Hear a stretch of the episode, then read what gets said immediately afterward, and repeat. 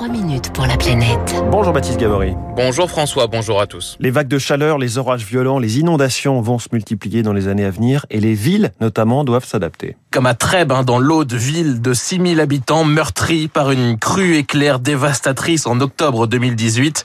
En quelques heures, des cumuls de pluie exceptionnels s'abattent sur la région et transforment le fleuve Aude en torrent. Éric Ménassi est le maire de Trèbes.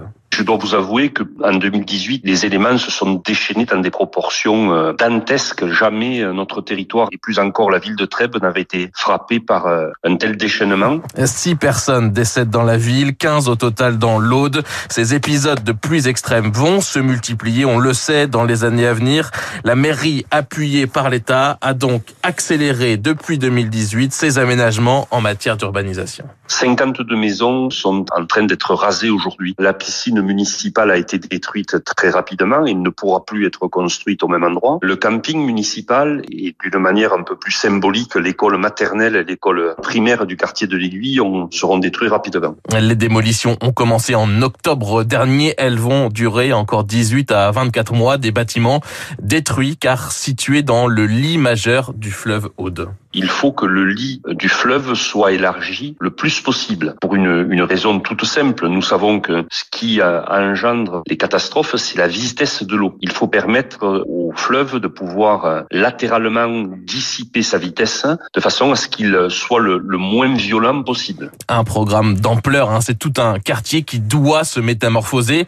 Cela a un coût, plusieurs dizaines de millions d'euros. Pour les maisons qui vont rester, une étude individualisée et proposée. L'État d'ailleurs a porté en 2019 à 80% le taux de prise en charge des travaux prescrits dans le cadre des plans de prévention des risques d'inondation pour les particuliers donc, mais leur mise en œuvre est encore compliquée selon Emma Aziza, elle est hydrologue et spécialiste de l'adaptation au changement climatique. Bien souvent, on ne sait pas à qui faire appel pour pouvoir demander ces fonds. On n'est pas préfinancé. Euh, les délais d'attente pour euh, valider le fait d'être retenu euh, dans ces processus pour avoir des aides de l'État sont souvent supérieurs à six mois. Donc les gens capitulent un petit peu avant la prochaine décennie. Tout le travail que l'on aura à faire sera sans doute de simplifier ces politiques publiques. De nombreuses autres villes de l'arc méditerranéen, comme Vaison-la-Romaine ou Nîmes, ont elles aussi engagé des travaux importants. Elles ont renforcé les systèmes d'alerte, des zones inondables ont été rendues inconstructibles. La succession d'événements majeurs a poussé les élus à réfléchir à cette question de l'adaptation. Les choses sont très avancées en matière d'inondation en France, ce qui n'est pas le cas dans la majeure partie des autres pays de l'Europe. Ça ne veut pas dire qu'on est complètement prêt, mais ça veut dire qu'en tous les cas, on a mis en œuvre des politiques depuis 20 ans qui commencent aujourd'hui à porter leurs fruits, notamment en termes de limitation de victimes. Ce qui n'est pas le cas hein, sur les autres impacts du changement climatique. Plusieurs spécialistes appelle ainsi la France à se doter dans les prochaines années d'une réelle stratégie ambitieuse et globale d'adaptation.